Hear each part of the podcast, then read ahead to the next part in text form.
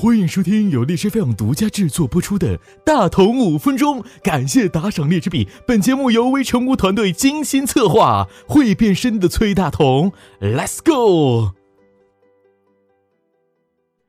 嘟嘴、瞪眼、剪刀手、卖萌，每天刷朋友圈的大同总是被这些自拍照亮瞎眼。除了喵星人、望星人、娃星人，最让人受不了的莫过于自拍星人。他们以“我拍故我在”为生活信条，他们每天都要用自拍在朋友圈打卡上班。最恐怖的是，这群人还有一颗易碎的玻璃心。究竟从什么时候开始，我们身边多了这群自拍星人？自拍到底是不是一种病呢？就让我们走进自拍星人的世界，看看他们到底经历了什么。在自拍星球上面住着两个不同生活习性的种族：不自拍也能活族和不自拍就会死族。先来说说不自拍也能活族吧。他们具备了以下三个特征：A 有智能手机；B 发朋友圈；三有自拍辅助工具，如人肉相机。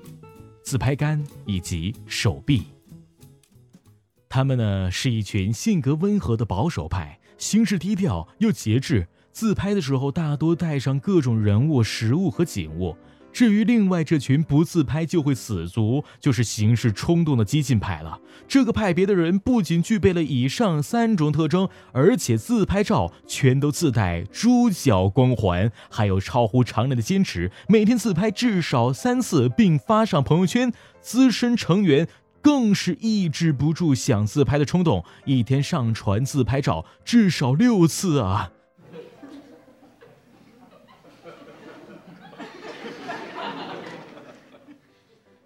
于不自拍就会死的激进派，美国心理学家把他们这种优点称为“自拍成瘾症”。从心理学家看来，就是一种自我强化的过程。我们或多或少都有着自我关注的倾向，即自恋。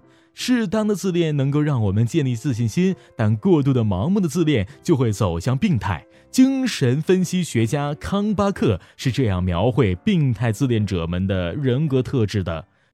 具有野心勃勃、夸大妄想、劣等感以及极度渴望从他人那里获得赞赏与喝彩的多重人格特征。说白了，自拍成瘾就是一种伪自信的自恋表现。他们打败了喵星人、望星人以及娃星人。荣登朋友圈辣眼睛实力榜首。轻度的自拍成瘾症往往是手臂一伸，手机切换成自拍模式，自己也会切换成脑残模式，身边会形成一股莫名的自恋气质，如入无人之境啊。重度的自拍成瘾者更是用生命在自拍，他们把自拍照视作自己的化身，别人对自己照片的评价就是对自己的评价。如果自拍得不到别人的评价和认可，就像自己得不到别人的认可一样。比如英国有个叫 Danny Bowman 的男生，每天洗漱前都会自拍十张照片。十六岁的时候，天天模仿偶像小李子的造型，整整六个月闭门搞自拍，因为拍不出和小李子同款的自拍照，竟然自杀。